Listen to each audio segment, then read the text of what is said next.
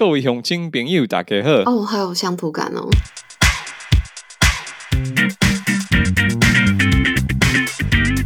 今天欢迎大家回到我们的聊聊博物馆。那我们就回到我们的这个单元来。我们今天照样的找到我们的读经班小帮手之一的 M。嗨，大家好，耶、yeah！就是非常欢迎大家回到我们的单元。不知道我们这单元呢，请大家再。容我再为大家讲述一下为什么会有这个单元。其实我们在 IG 上面通常都会发一些文章。那想到说有些人就是会错过我们在 IG 上发的文章，或是从来没有用使用社群的人，那我们想说在这次机会就用念的把大家念给大家听。我们在 IG 上发的文章。那同时之间呢，如果你还是想要读的话，那可以在我们的 Medium 上面也可以找到那些文章的备份。那就会比较方便读。如果不习惯看图卡的话，那就是去 Medium 上面就有看到同样的文章。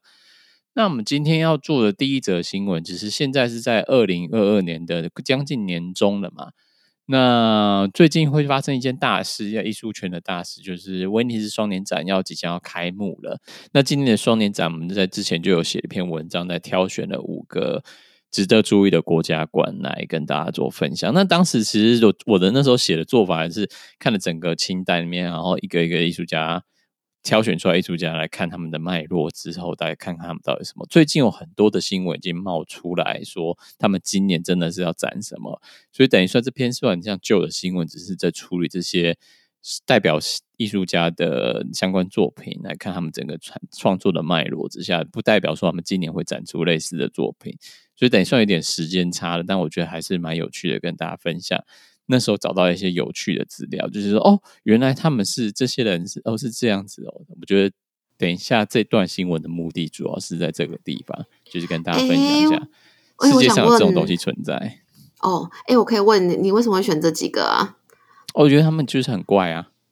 哦，好，很符合你的风格。我想说，嗯，既然这么多个国家的，对，然后你特别挑这几个，我、嗯、我会不会挑的重点的话，就会挑就是不会太抽象，因为很多就是讲很概念性的东西，那真的解释起来很难解释，或是他这真的很重注重在视觉艺术，就是视觉层面上的感官刺激那种，我可能也有点不太好跟大家就是。清楚的介绍到整个，或者他的作品脉络很复杂，嗯，就是他是一个很很长一大串的那种创作论述，可能长达数十年这种创作论述，那个也不太适合跟大家在这边分享，所以还是跟整个文章写作的方式或者呈现角度有关系吧。就是有些东西就是很难以、嗯、很难以解释，那就我就暂时选择逃避。嗯呃，对啦，我觉得那个有的东西你真的亲身去看还不一定能够体会得到，我有些真的好难哦。有时候就是你要亲身去那边体验那个灵动现象，才能感受到这是作品的灵光，你知道？就要亲身的被那个作品感动到。灵动现象，就好像闹鬼一样，就是哇，好强烈的意念哦，这艺术家的执念，然后突然就真就是豁然顿开之类的，在在现场大哭特哭。好可怕哦！在台湾应该会说是中邪。哎、欸，我觉得真的有这种人呢。我真的有听过这样的故事，就是在看展览边看边大哭。我觉得默默的流泪有可能啦，但大哭真的是有点好啦，可以啦。他情绪被触动到什么啊？有可能。哎、欸，不过我真的也有看过，就是真的会触动到，但那时候只是眼眶就是突然红，然后没有到真的就是大哭，波动心弦。对啊，可是回家的时候真的就会有点难过，那一整天就是心情会不好。哇，嗯、被很印象很深的，果然也是性情中人。但是虽然这样说，我最近也看一档展览，也是觉得有被戳到的感觉。他是他的做他的做法是他把收集各地那个抗议的影片，就是每个地方哦，他不是指单一国家或单一事件，他是把各地。对民主抗争就是的需求，要把它做成很多频道的作品，然后一整个长廊里面有各种不同的抗争活动。那那个情绪应该会就是一一层一层叠上来。那个真的整个整个房间好吵，就是一个走廊嘛，整个房间超吵的，然后但是就觉得那个情绪都很很脏。嗯，对，但是不管怎么说呢，我们今天就是选了五个国家馆来跟大家分享。那有些国家馆就是有长有短嘛，就是跟我自己对那个看他们整个创作论述的感触有没有什么共鸣。所以今年二零二二年的威尼斯双年展是等于是第五十九届。那策展人其实在这个这一届有点像回应，像之之前新冠肺炎的整个疫情串烧两年多，这样疫情下来的话，有就是。希望参展艺术家会有对这些社会情况有些回应，所以他等于算是把三个主要的主题把它牵连在一起，就是科学、艺术跟神话这三个主题。那我们细部就不先讲到是怎样的策展理念的，就是先跳过，就是在此不处理。我们先讲第一个艺术馆艺术家，就是代表日本馆的艺术，等于说艺术团体，应该这样说。是谁呢？嗯、你们，你可以帮我解释介介绍一下那个这个团体 Dump Type 怎么它的他们的起源是什么？Dump Type 成立于日本泡沫经济起端的一九八四年，由京都市艺术大学学生组成的艺术团体。在建筑艺术、设计、音乐和舞蹈各种不同媒材上，探索艺术表达消费型社会的肤浅性。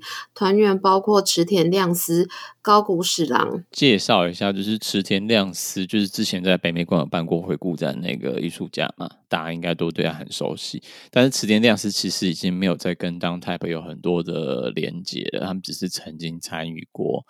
当 Type 这个从八零年代开始的一个艺术艺术团体，那这个团体在今年的双年斯展的话，会有哪些的艺术家参与？这一次代表参加第五十九届威尼斯双年展，是由当 Type 的联合创始人兼表演者西罗塔卡汤尼、声音艺术家坂本龙一、Ken Furudet 和。Satoshi Hama 以及其他成员共同参与，将论述瞄准到现在对真相缥缈虚无的后真相时代。曾经看起来是事实的东西，现在似乎是不确定的。透过投影装置，将文字散物状的失重空间中，试图模拟社交网络上的语话语空间，等于后真相，并问自己：我们应该如何理解现在？如何生活？如何死亡？嗯，这是光听起来就觉得很抽象，对不对？它就是，所以就我觉得这也是一种某种概念性的感觉，就是文字，然后被投影成一个实体的东西，但是就把它处理成烟雾的感觉，是一个很很诗意的抽象性表现。我觉得，所以就是那时候觉得，哎，这个应该会看起来蛮漂亮的，但应该也可以看很快的感觉，就是去体验啊。对，就是去体验的。我这个作品应该就是还蛮酷的，可以看一下。另外就是你要吸收一下，如果版本龙一有参加的话，应该也是会有一些一些实验声响的东西在里面。所以那时候也觉得应该会蛮有趣的。而且里面很多的成员，其实，在台湾都是很就是家喻户晓的人。嗯，所以就觉得说，哦，好像真的真的可以去看一下。所以是那时候才选了日本馆。那么在下一个的话，选择。很荒谬的荷兰馆，那代表作品代表艺术家叫做梅兰妮本纳久，本不知道是不知道是要念本南本本本南侯还是本南久？嗯，对，呢你可以帮我们念一下，介绍一下这个荷兰馆的代表艺术家吗？好，他不仅是一位艺术家和电影制作人，也是一位经过认证的性学身体工作者和体感性爱教练的。Maleni Bodnaja 自 Grant 呃 Grant 电影学什么学院毕业时候差一年。自电影学院毕业后，也驻村在阿姆斯特丹的嗯某个城镇。艺术驻村展览那时候，Sandy 来的时候就有讲到说，Rise Academy 等于算是驻村界的金字塔顶端。呃，中发展他的创作论述。历年来都关注在技术进步下疏离感、精神空虚和个人归属感消逝有关的主题，自人与自然的关系变化切入，试图透过家庭状况反思家、性别、价值来理解存在等议题。他要做的是用用 VR 的方式做沉浸式影像装置，那主要内容在想要寻求怎样的解对当代做怎样的解答？你可以帮我念一下吗？好。在逐渐个体孤独的数位时代中，讨论触摸和亲密关系的重要性，特别是在全球传染病肆虐的当下，欧洲社会历经了两年的社会隔离中，是许多人需要的一种慰藉。你可以感觉出来为什么我想要选这个 这个代表艺术馆？嗯，好像可以理解，就是哦，VR。触摸亲密关系，然后代表艺术家是性学身体工作者，呃，有很多想象空间。对，我想说，哇，这个会创作出来什么很、很、很、很、很吓人的东西，让人觉得很期待。哦，对，想说，哇，性学体感性爱教练创作出来的 VR，然后讨论触摸跟亲密关系，感觉就是令人期待。嗯。对，那我这边还可以再帮大家个补充的，就是波兰跟希腊馆，他们两个就是把主题就是聚焦到罗姆人，就是罗姆人，大家可能不太知道，我也是昨天才知道，就是叫 M O M R O M A，罗马不是罗马，不是罗马人哦，是罗姆人。罗姆人大家一般可以知道就是吉普赛人。嗯，那这两个馆就是找到的艺术家，都是把聚焦在。就是讨论吉普赛人的这个族群，他们的移居过程，因为他们在很久很久之前，其实是他们是从各地迁，从从中亚这边迁徙到欧洲各地，然后甚至到美国各地的一个大迁徙状态。那其中一个艺术家就是做了一个，也是做一个 VR 装置，让大家可以体验，就是就是好像身临其境到这个吉普赛人这家里面的感觉，很酷。那个我看过他们那个这次作品的一些那个介绍介介绍，就觉得哦，这个作品应该很酷，但是不知道要排队排多久。嗯哦、加油喽！因为每次大家知道那个 VR 体验就是会花很久时间嘛，然后通常就是你想要去，通常是去去排就要排很久队的，所以我就想说，哎，到时候应该会没那个兴致排队吧。但是回来讲这个荷兰馆，就是就是觉得说，哇，性爱工也不是性爱教练。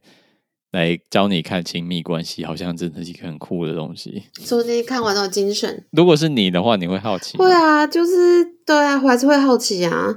但真的会不知道到底就是看之后身体的的敏感或什么之类的，会是什么样的反应？会不会他派工读生在旁边触摸你？这不是 VR 吧？这个应该就是 恐怖箱的感觉了吧？就是你戴 VR 眼镜，反而是附近看不到，然后就是有旁边有工读生，就是帮帮你按脚底按摩。呃，那这可能不需要在这个地方呈现吧？我觉得还蛮酷的，在按脚底按摩，它就会变成一个行动艺术。对。那下下一个馆，其实我觉得这个是我里面最喜欢的一馆。Maria Eichhorn 常年关注所有权和占有之间的关系，以及工作、价值和时间之间的关系。在一九九七年德国明斯特雕塑展，他在市中心购买了一块地，然后将卖出土地的收益捐给了一个反对绅士化的组织。Google 小姐来补充资料：绅士化英语 gentrification 或是绅化，根据维基百科，是指通过更多富裕的居民和企业的涌入，改变一个社区的特征的过程。社会学家卢斯格拉斯在一九六四年的文章中，首先使用此词，以伦敦的伊斯灵顿为例，做了如下描述：所有原居的劳工阶层居住者都迁出后，整个社区面貌就彻底地改变。在二零一七年的伦敦 Trussell Hall 展画廊展览，五周二十五天，一百七十五小时。展览期间，他关闭了画廊。让所有画廊工作人员放了五周的长假。Maria 她的作品，她在伦敦画廊作品就是帮大家放个假，然后这个作这个 放假的过程是她作品中的一部分。哦，好棒哦！天哪，这是一个人权的象征吗？但我觉得他也只是要挑战整个工作权。对，工作权的感觉就是工作跟时间的价值，就是你一开始念到嘛，工作价值和时间之间的关系，那其实就是算蛮蛮蛮好好玩的一件事情。那你在更之前讲到明斯特雕塑展，那这个就是十年一次的雕塑展嘛。那他的做法是什么？他买一块地，然后就是再把这块地卖掉，然后再把这个这卖地卖掉的收收到的钱利益，然后再投去做反式生化。就是反对就是房子越变越贵的过程。那等于就是为整个房地产产业就是打了一个大巴掌，是吗？对，很酷。他超超厉害。那你再讲一下他二零哎，在第十四届的卡塞尔文件展的时候，他做了什么事？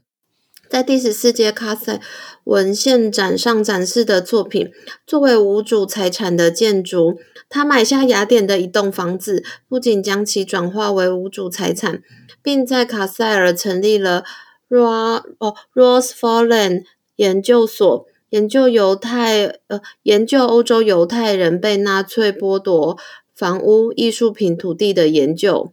嗯、哇塞！所以他真的很强啊，就是到处就是做一些非常挑衅的事情，而且都觉得哇，这个可以这样操作，真的很强。其实之前就有有爆出一个大展，就是一个长孙子吧，然后在家里后院就是发现，哎，怎么爷爷有存一堆东西，好像看起来是名牌画作，然后一边拿去卖，就发现说，哦，爷爷爷爷是纳粹，嗯，然后那些东西就被没收，然后就就是这边没收的展览品，就是最后面就是办了一个展览。嗯，也是很很很有戏剧性的转折。嗯嗯嗯，所以这边我们的下一个结论，你可以帮我们念结论吗？好，可以预见二零二二年的德国馆，它将会采用它擅长对机构的批判概念艺术，不是艺术家带到现场的文物。展览现场本身就是主题，这些历史脉络和权力机制将在他的论述中一一揭示。下一个的话是葡萄牙馆，那葡萄牙馆基本上就是一个闹剧。我个人、啊，只是一定要讲，是我个人认为就是一场闹剧。那代表艺术家叫做 Pedro Neves Marques。好啦，有双色展人组合 Jo and Louis 借由驻纽约的视觉艺术家、嗯导演和作家 Pedro 的太空吸血鬼作品中，典型存在混合科学幻想和思辨感性的风格。从吸血鬼的形象和期望来切入性别认同、性和同性繁殖以及非核心家庭形成的当代问题。他们希望在葡萄牙国家馆中，能借由电影、装置元素、诗歌和场景设计，将帕拉州反确体重新转换成一个吸血鬼居住的宇宙飞船，这真是太闹了，可能是场无比大灾难，让人迫不及待想看，太好笑了！你不觉得那个影片就会非常荒谬吗？有诗歌。然后又莫名其妙的是吸血鬼在太空船之中，我觉得哇，这个毛很呃，用吸血鬼的角度来切入，真的也蛮蛮特别的。而且他还要表现吸血鬼，其实吸血鬼我们的印象不是要吸血吗？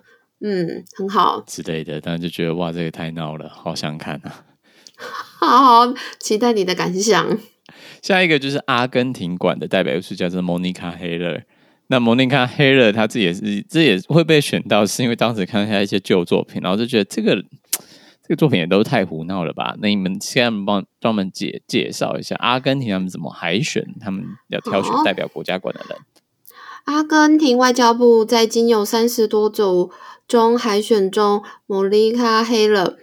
首次将以十五组三 D 动画录像作品布满整个阿根廷馆的墙面，由策展人 Alejandro Pos de Leon 策划，将艺术家过去十五年擅长将拟人化、卡通、梦幻，但又超现实主义和形而上学的绘画人物，为当代问题提供激进的解决方案。那作品那时候找到一个作品，它叫做《A Landscape Is Not a Landscape》，就是景观不是一个景观，就是就是那名字就很怪异嘛。那里面就有很多莫名其妙的动物角色在里面。你可以帮我们介绍有哪些很奇怪，但是又具有象征感寓意的那个角色吗？好，有偷窥着男人和女人洗澡的狐狸，会穿墙与具威胁性的树木，在发廊上。偷舔女客人头发被开除的猫造型师，这些荒谬又像梦境的情节，所有现实中的理性生物都变得荒谬，非人角色却被套索现代生活的秩序，在想象中的数位美产中被勾勒出来。嗯。所以我刚你刚刚念到，我最有印象就是他那个在发廊上班偷舔女客人头发被开除的猫造型师，他就是一个猫造型师。然后故事剧情好像是他就是那个猫，好像就是在帮人家剪头发的时候，看到那个头发就忍不住舔了一下，然后他就被他就被开除了。然后后来他好像就是抱拿着一个沾满血的履历表在求职。我想这是什么鬼故事啊？那个血是谁的血？嗯，整个很荒唐啊！就是就是，哎，这到底是什么？或是或是，哎，就是不太不太懂这个艺术家到底在干嘛？就觉得这个东西真是荒唐刺激 到一个程度，就觉得好好奇啊！对啊，我也不太懂他到底是要表现什么东西，然后跟这策展主题有什么关联？我觉得这是之后看就对了。呃，我们在录的录的这一周，其实已经在预展了。威尼斯双展开展前的预展预展周了。其实很多呃新闻媒体都已经有先看，提早看到这些展览的作品了。那其实蛮多都还蛮有趣的作品。那包括现在就是新闻最大就是乌克兰的代表国家馆嘛，那个就会受到很多。很多注目，对啊，那像加拿大馆，其实他他那个馆的艺术家 Stan Douglas，他也是做了很多关于人权调查，像是阿拉伯之春的爆发原因，他就是以二零二一年作为切点来看，说这些在那个时间点发生出来的国际大事之中，就是究竟有哪些不同的可能的发展空间。我觉得那个作品都是很有具有想象力的作品，所以还蛮期待今年威尼斯双年展的新的发展会有怎样的东西出来。哦，那听去看叙述起来，其实我比较喜欢德国，诶，感觉很有趣啊。然后他要表达的诉求也很鲜明，就是会很好奇他这次要用就是什么方法去对啊，去呈现他的诉求。其他的真的就是，嗯，怪的有趣，只能这么说。怪怪的有趣，就是我这是这一个文章想达到的目标，我很明显就是我完美的达成了这个目标。恭喜你，嗯，对。那从这样怪的节奏下，我们就来介绍我们的第二则新闻。好了，第二则新闻的话，那个标题叫做“警察警卫的斜杠，然后变策展人”，这个。这个好像不是我当时 IG 使用的名字，但我不知道 IG 那时候用的什么名字。所以我刚刚讲那个主题，其实已经把整个整篇文章念完了。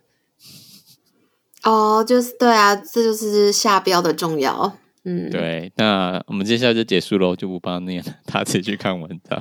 耶，拜拜，哈哈，好不负责任哦。好了，你赶快来帮我们大家念一下这个。警警卫的斜杠到底为什么斜的杠？根据《纽约时报》报道，美国巴尔的摩艺术博物馆邀请警卫保安人员担任新展“守护艺术”客座策展人，由十七位保安团队成员从博物馆百科全书式的收藏中高度个人化挑选出来的作品。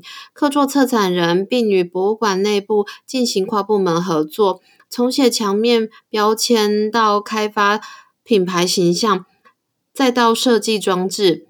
一九七零年代，在艺术博物馆担任警卫。现任纽约惠特尼艺术博物馆理事的艺术家 Fred Wilson 说：“当你是一名警卫时，你就像其他东西一样被展示出来，但你对公众来说是隐形的。”嗯，你会这样觉得吗？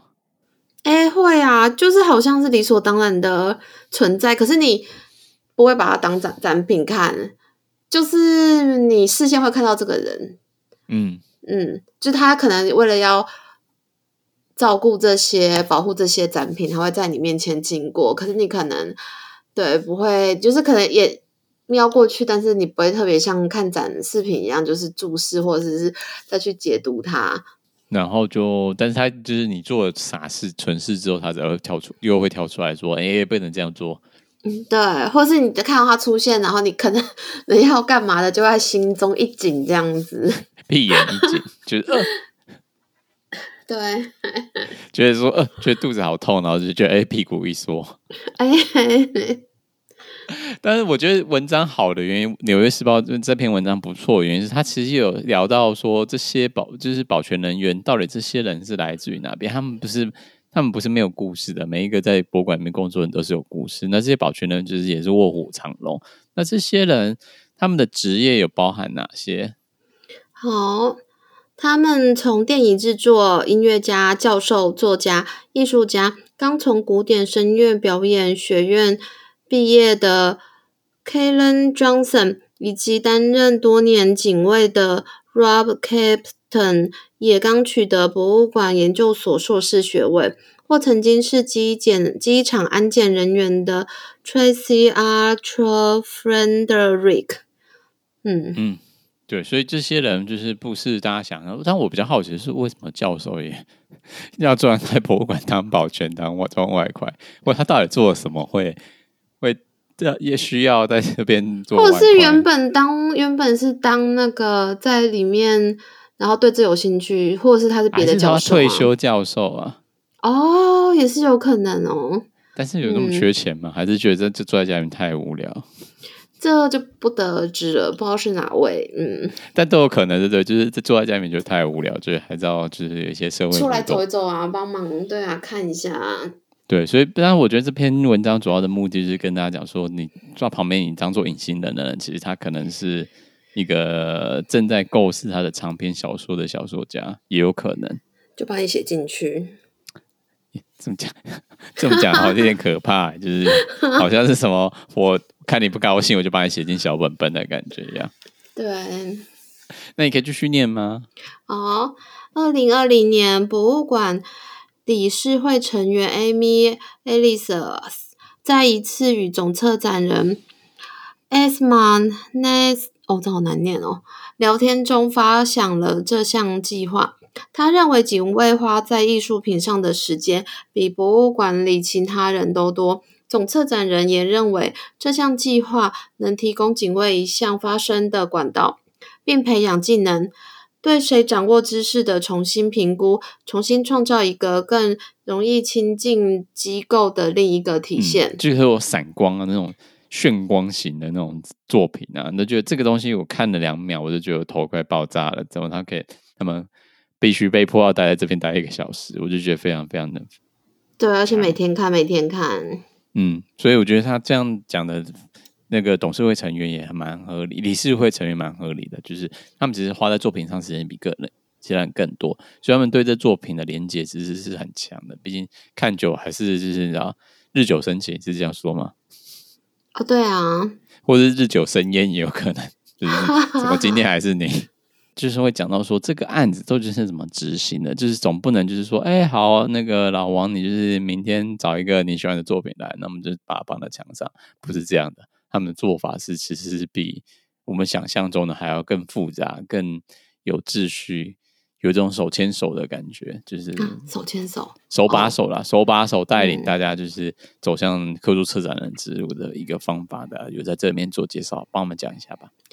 为了策划这场展览，总策展人邀请资深策展人和艺术史学家 Sin 来协助指导这十七位客座策展人，并担任协调角色。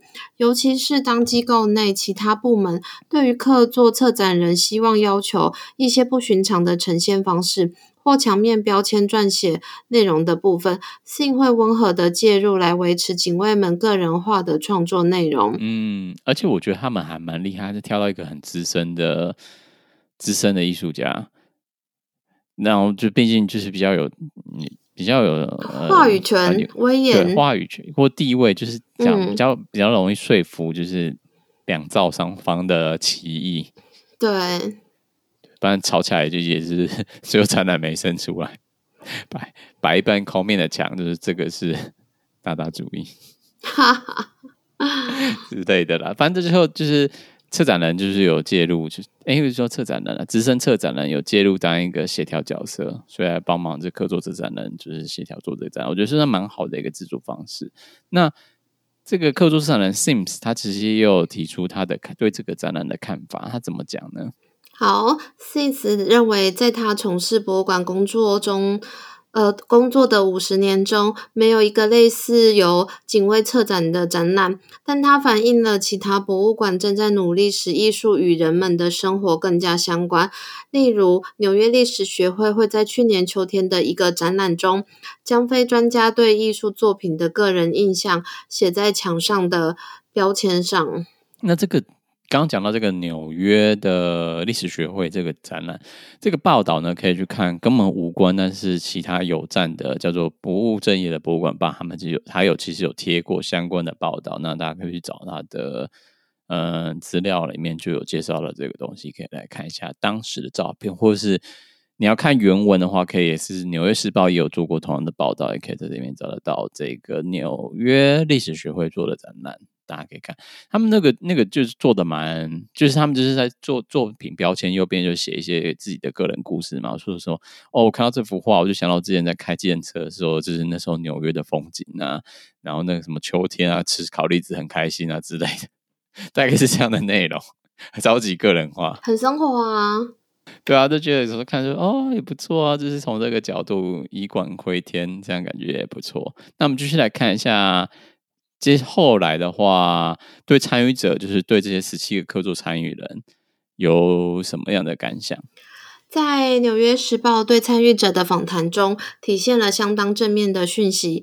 这样策展经验绝对增强了信心，让参与者意识到自己可以提供一些观点，也促进博物馆事迹，与共事多年的人建立友谊。高级领导层更把执行团队看作是人，看作是人。嗯 对啊，反正他们就是一个你知道，天赋，一个 team。对，哎、欸，没有这么好吧？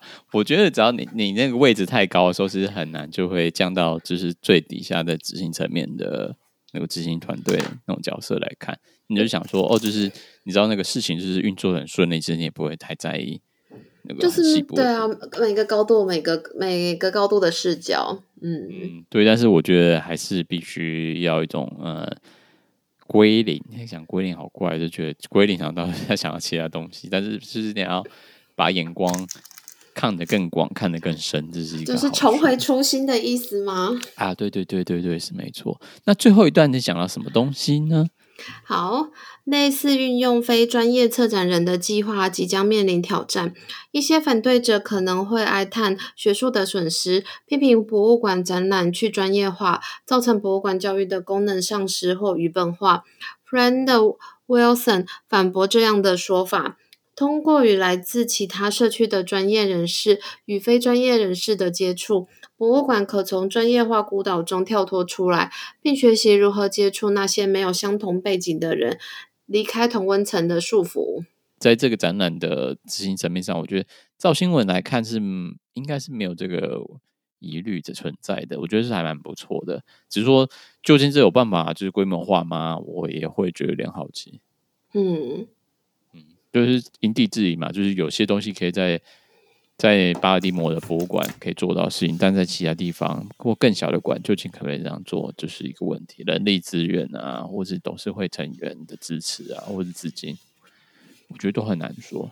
嗯，对，所以我们今天就帮大家回顾两个新闻。第一个新闻就是五个国家馆，就是有二零二二威尼斯双年展、威尼斯艺术双年展的挑选的五个很荒谬的。不知道为什么都 最后调到很荒谬的，对，怪的、奇怪的、有趣的，对的，嗯，内容让你看不懂的。我觉得这有些应该就是有几个，就是像是那吸血鬼那种，应该就是啊什么，然后就走掉。啊，你刚刚想说吸血鬼到底在哪里之类的？没有想说这个这个不是吸血鬼吧？这就是一个演员，然后戴假牙齿而已啊。对，他说为什么在太空船上面？跟我讲为什么在太空船上面？只要追根究底，但等下就是想说，说不定他就讲说很荒唐，说哦，我想要模模拟个诺亚方舟的概念，就是方舟嘛，方舟方舟哦，太空船，你知道就是这样联想的。我说什么鬼啊？然后就是生气走人。哈哈，有有可能，有可能。对，所以第二个的话就是整理这个警卫的斜杠，在美国巴尔的摩艺术博物馆的。的情况就是他把十七个保全人员，然后当他们当客座客座策展人，然后再经由一个资深策展人或者资深艺术史的教授来帮忙做协调角色，然后做一个看见不同方嗯不同观点的展览，或者再再重新翻阅他们的馆藏，我觉得是一个非常好的建议。那我们今天节目到这边，是的。好的，那我们今天就这边说再见啦，谢谢大家今天的参与，那我们得下次再见喽，拜拜，拜拜。